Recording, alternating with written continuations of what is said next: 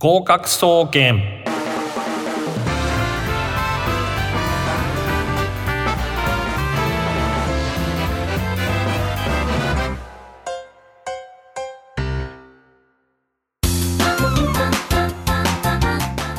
皆さんこんばんは。合格総合研究所合格総研の時間がやってまいりました。所長兼パーソナリティの渡辺敦です。この番組は中学高校大学受験の受験勉強やさまざまな資格試験を頑張っているそんなリスナーの皆様にお届けしていく学習応援型バラエティ番組です。さて早いもので4月から新生活がスタートしてもう1週間が経ちました、えー、受験生の方々はまあまだちょっと入試遠いななんていう感じなんですけど特に浪人生の方夏休みまでが勝負です、えー、時は金なり、ね、これから暑い、えー、蒸し暑い梅雨夏やってきますので気候がいいこの時期にしっかりと生活リズムを作って学習スタイルを確立しておくことが大切だと思います。とのっけからオープニングからですねちょっと説教臭くなってしまいますけど本当に最初が大切なんですね。もう4月5月うまくいった子っていうのは大体うまく、えー、乗り切れる。まあちょっと言い過ぎかもしれませんけどまあそんな感じなんですね、えー、今回もですね大手予備校で数学のカリスマ講師兼、医学部予備校主催されている代表の生田健二先生にスペシャルゲストとしてお越しいただいております。生田先生よろしくお願いします。こんにちは。よろしくお願いします。はいえー、前回はかなりですね、えー、面白いお話をいただきましたが今週はどんなお話が飛び出すのでしょうか、えー、まああのお楽しみにしていてください。合格総研ではですね、え、リスナーの皆様からのご意見やご感想お悩みご相談など、え、募集しております。宛先は番組エンディングで、え、お知らせいたしますので最後までお付き合いください。それでは合格総研スタートです。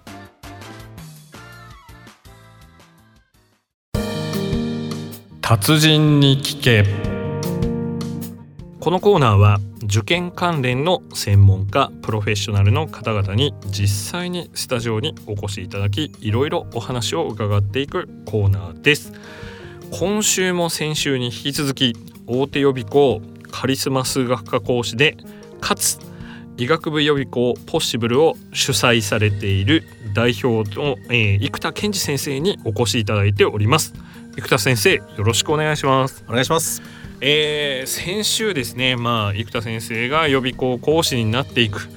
えー、そのこの仕事を、まあ、将来の、えー、生涯の仕事だと決めた理由とそれからまあポッシブルの不思議な、えー、縁で、えー、まあなんですかね。おお母さんとの偶然の出会いで、まあ、見事合格されたお子様のお話などを、えー、していただきましたけど今回はですねまずリスナーの人たちが気になる数学の勉強法なんですが前回もちょろっとお話ありましたけれども生田先生はどういうふうにお考えでしょうかね？そうですね。数学の勉強で、はい、例えばですよ。うん数学の先生方は数学暗記じゃない。覚えるもんじゃないひらめきだ直感だっておっしゃられる方いっぱいいらっしゃいますよね。暗記じゃないっていうのは結構ありますよね、はい、はい、確かにそれも間違いじゃないし正しいと思います、はい、でもね、例えば二次関数ってあるんですが、はい、皆さん最小値求めなさいって言ったら、はい、平方完成しますよね、はい、なぜするんでしょうか？もし覚えないでいいならば平方完成って何ですかってなりませんか？うん。すなわち絶対にその問題に必要なことは覚えなければいけないんじゃないかっていうのが僕の持論ですね。あもう最低限覚えなきゃいけないこともまあ数学暗記じゃないよっていうと覚えないで 済ませちゃうっていう。そうです。そういう。先生方は多分覚えた意識はないと思うんですが、はい、あまり数学が得意ではないと、あまり僕はダメなんだよなという子にはやはりまずは一定数まで覚えてみたらその時に、まあ、単に暗記ではなくて、はい、なぜそうなるのかも考えながら、うんうん、それを考える時に横に人がいる、うん、その人にその流れを例えばしゃべる。しゃべるってことはシナリオが書ける、うん、シナリオが書けるってことは答案が書ける、うん、だから人に伝えられるようにするようにちょっと覚えてみたらっていつもシナリオを作って覚えろって言うんですけどね。なるほど、ストーリー化してそうです。シナリオその暗記するっていうともう数値まで覚えちゃう子とかノートをひたすら整理してたりとかそういう暗記ではないですよね。それはちょっと違いますね。違いますね。はい、だからどう解けばいいのかってことを、えー、近くにいる人にちゃんと教えてあげれる。そうです。そういう暗記ですよね。まあ解放の流れとか。どういう道具を使っていくかっていうことをそれは覚えないとダメでしょうっていうことですね。そうです。えー、生田先生はどういうふうにして例えば、まあ、大手の予備校でもあるいは主催されてる、まあ、少人数制の、えー、ポッシブルの方でもですねどんなふうに、えー、指導されてるんですか？その辺のストーリーをちゃんと覚えさせるっていう。そうですね。やっぱりいい問題で、はい、これが一番難しいとこかもしれませんけども、はい、良い問題で良い解放できちんと覚えてほしい。うんなるほど、うん、あ僕らが受験生時代って例えば別解とか言って、うん、別解7とか。7個 別解ね。そういう人いましたね。別解の魔術師みたいな。どれが本当なんだそうですね。それがもてはやされてる時代だったんですが、この頃かえって別解やると、まあ、僕が個人的に聞いたんじゃないですが、はい、先生に聞いた時に、はい、その別解はいいんですがどれが一番いいですかっていうことを言われる子どもたちがいたっていうのを聞きました。うん、まあ、確かにそう考えるとまずはね、ね、一番大切なこの問題の幹、はい。えー、昔いろんな僕この業界に入る時に、はい、結構年上の先生方に、はい、可愛がられたっておかしいんですがキャラではありえないですけどね、はい、でもすごく年配の先生方にいい意味で可愛がられて僕は昔延長ばっかりやったんですよ。もう授業は延長延長。ワンナイト延長、うん、そしてさらに延長の他の時間も取ってってやってた時にある先生もうお亡くなりになったんですが、うん、その先生が一言「お前何分でやれって学校から言われてるんだ」90分だろ、はい、それで切れないお前は力がないんだ こう言われました厳しい。これはね本当に聞きました。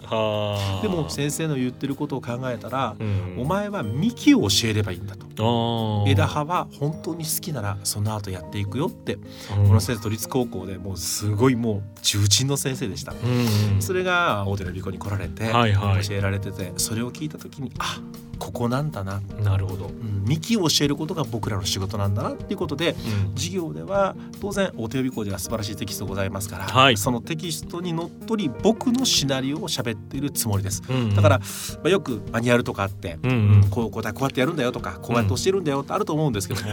僕は僕なりのやり方で教えてしまっているので、はい、子どもたちにはどう映ってるか分かりませんが、えー、とにかくシナリオというものを大事に教えるのが一番いいんじゃないかなと思います。うんうんえー、生田先生あの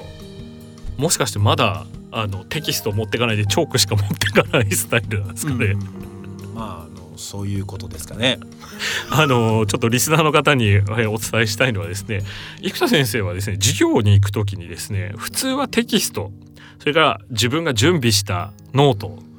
そういうものを持っていくんですけど彼はね手ぶらでチョークだけ持っていくんですね。チョークとマイクだけを持っていくわけです。つまりどういうことかというと先ほど先生がお話ししてくださったようにストーリーがもう全部頭の中入ってるってことなんですよね。きっとね。うのかなそこ違う。もう本当それ素晴らしい。僕からこれそうですねともなかなか言いづらくちょっと笑っちゃいけませんいや笑っちゃいけないですけど、うん、まあでもそういうことなんだろうなと思って、はい、あのそれはそれでかっこいいですよね。僕、うん、あのちゃんとストーリーが入ってるってことは話せるっていう話で。あの前ですねあの世界史の沼田先生が来てくれた時も、誰に感銘を受けたか。ヨゼミの武井先生。先生、ね、はい、世界史の、はい、彼は何もテキストを持たないで話すそこがすごい衝撃的だったと。いう話がありましたけど、まあ、生田先生の凄さはそういうところにも出てるのかなと。今お話を聞いてて、ふと思ったんで、えー、ちょっとあの話をこう引っ張っていかなきゃいけない。私がこういっぱい話してもしょうがないんですけどね。なるほど。なので、えー、いい問題っていうのは応用が効くっていうことですね。で、ね、幹になるところ、ね、幹になる部分先ほどのベテランの方。はい、はい、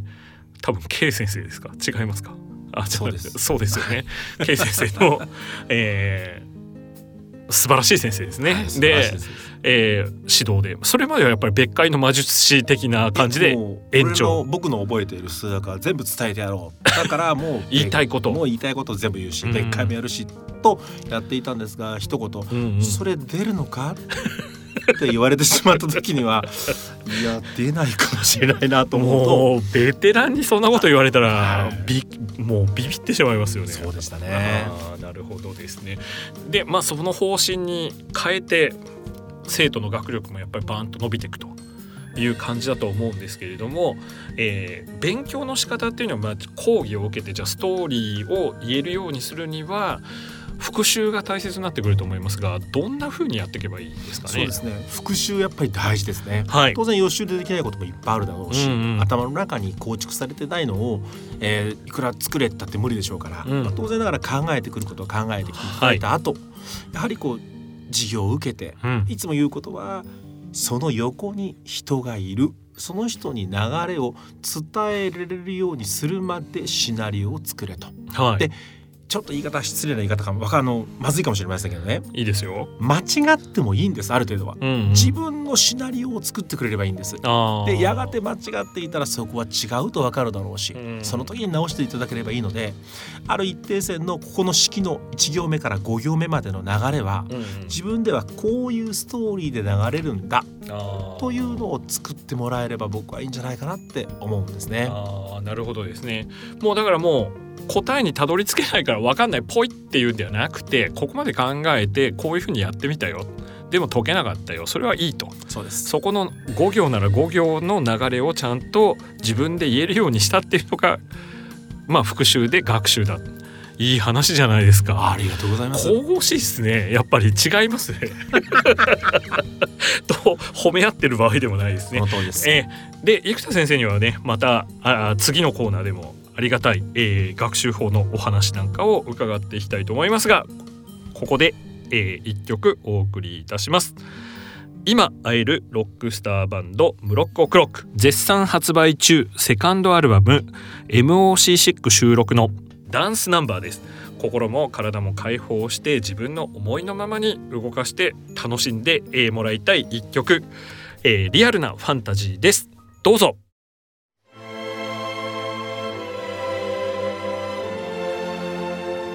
お悩み研究所。このコーナーはリスナーの皆様からのお悩みや相談悩み事に対し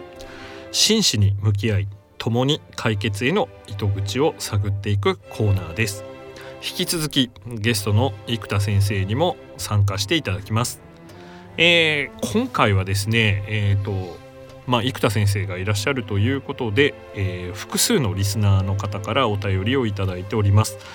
えー、どういう悩みなのかっていうとやっぱりですね、えー、浪人をしてしまっているんですが、まあ、どうしても私立の医学部私大の医学部に行きたいということなんですけれどもまああの生田先生は医学部指導特に私大の医学部に関しては情報をかなりお持ちでありまた実際合格させてる経験も豊富だと思いますのでちょっとですねまあ4月ということもありますのでどんな風に勉強していけばいいのかなんてことをあと予備校選びですね、えー、この辺のところを、えー、伺いたいんですけどどうでしょうか？そうですね。やっぱり4月5月、うん、6月7月8月と。ここまでを含めましてね、はい、まず基礎的な学力、うん、これは別に、えー、私立医学部に限ることではないかもしれませんが、はい、なるべくそれに特化することなく、うん。うん、ある程度まんべんなくその基礎学力は学ぶべきだと思います。はい、すなわちいい問題をきちっと選ぶ、そして良い回答をきちっともらう。もらう。それを覚えて、シナリオ化して喋れるようにする、うん、ということにとにかく宣伝してほしいなと思います。で具体的には9月以降が本来の勝負になりますから、はい、まずは8月まで、うん、えー、各予備校で習われるでしょうから、はい、その授業内容素晴らしいものだと思いますから、はい、それをとにかく体の中にきちんと入れること、うん、もう復習して復習してよく先生何回復習すればいいですか？なんて夏来るわけですよ。ありありがちですね。はい、2回ですか、はい、3回ですか？はい。えー、単語もそうだと思いますけどね、単語帳何回やればいいですか？とか例えば2回とか言いますが、うん、私には全く意味は分からず、はい、2回の科学的根拠はないですよね。ないですね確かに。だから子供たちには何て言うかというと君が納得するまで時間の限りやってごらんという言い方をするんです。うん、はい、だから何回っていうのは個人個人違うし、うん自分であここまでやったぞ自分はシナリオを作れたぞ、うん、そこなるまでやってもらうことが本来の復習、うん、だからこれを日頃からきちんとシナリオを作って、まあ、僕なんか授業中はカードを作れなんて言いますから。カードですか、はい、単語のカードみたく、はい、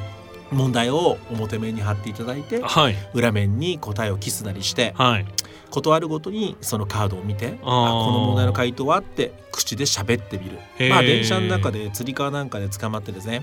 もしそんなことをすれば目の前の人危ないからどいてくれますよね。えー、ということで座ることもできるなんてそんなことしちゃいけないですけどね。えー、とにかく喋れるようになるまで繰り返しやれという言い方をします。だからカード単語帳のようにカードを今時今時単語帳を作る人いないかもしれませんが 数学はカードを作れなんていうことを自分ではいつも言ってますね。あ,、あとまあ私立の場合は国公立と違ってあと理科数学英語という感じなんですけど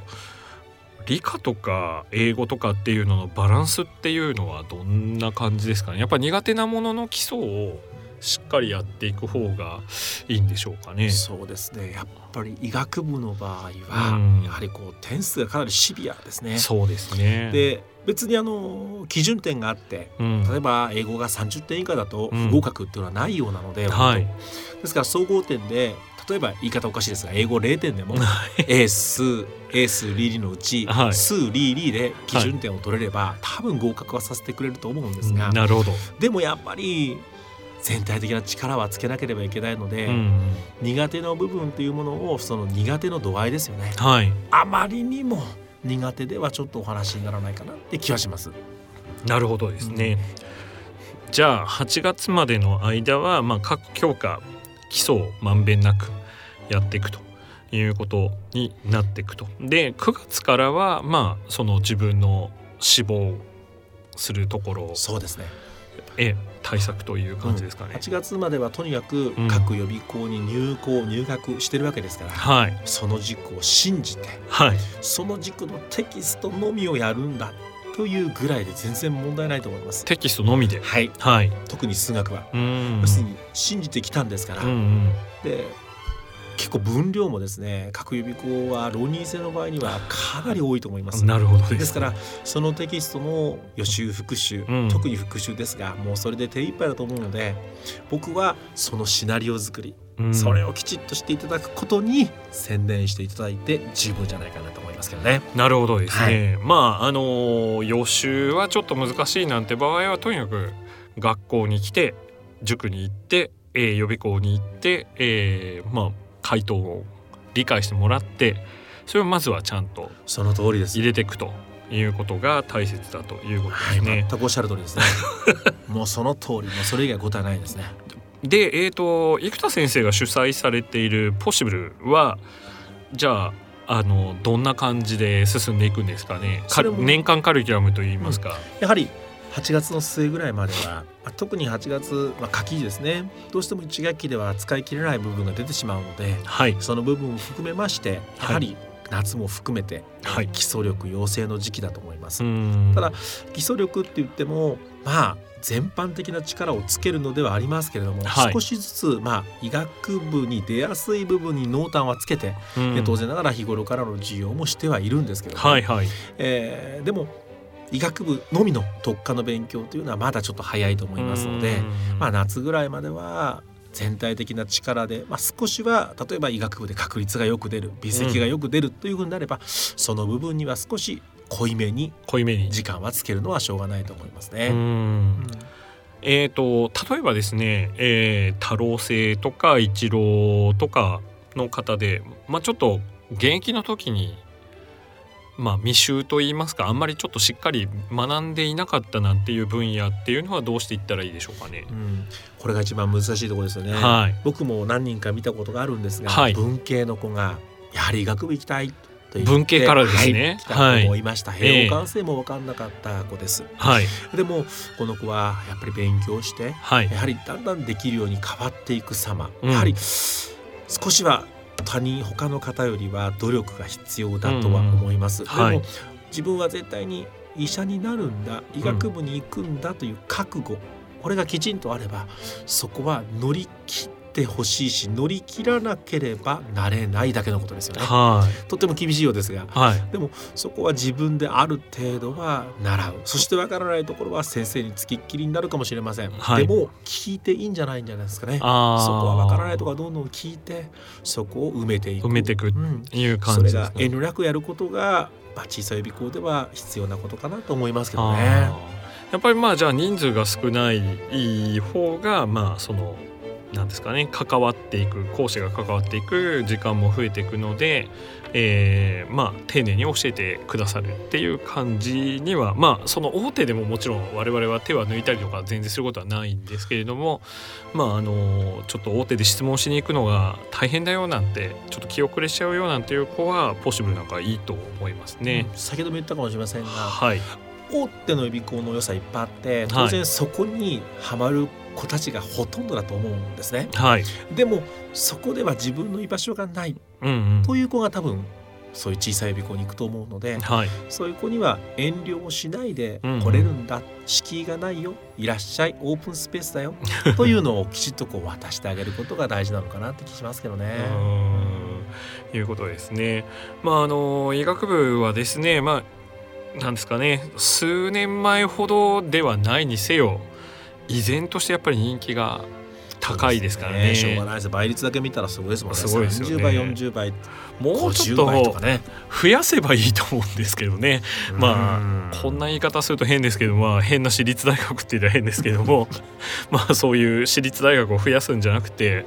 もうね本当に素直で本当に人のためになりたいって子が多いのに、うん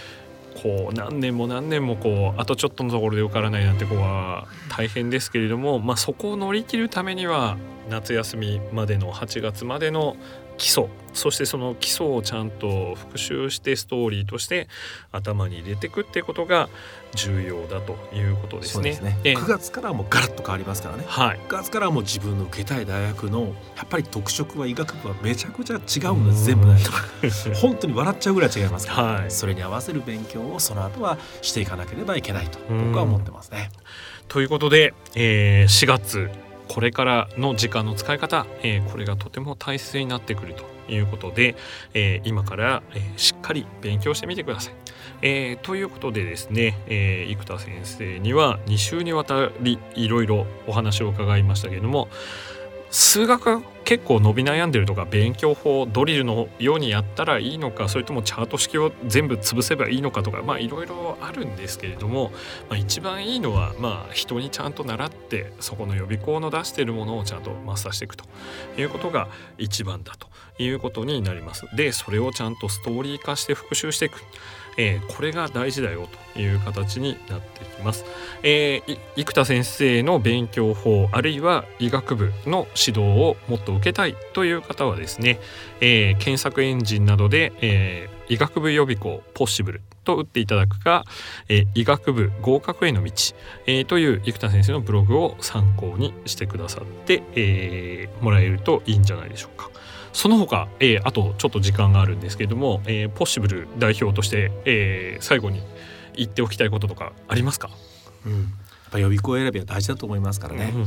ぱいお母様方お父様方保護者の方々、はい、一緒に来られて、うん、あ本当にここで決める、うん、ここでお世話になるという予備校をきちんと探してほしいなというふうに思いますね。あじゃあ実際ご家族の目で見てそうですね。と納得して通ってほしいとはい、まあそれなりに、えー、お金もかかることですからね。はい、はい、ということで本当に親身になってくれるところを探してもらえればなと思います。えー、以上お悩み研究所のコーナーでした。生田先生ありがとうございました。ありがとうございました。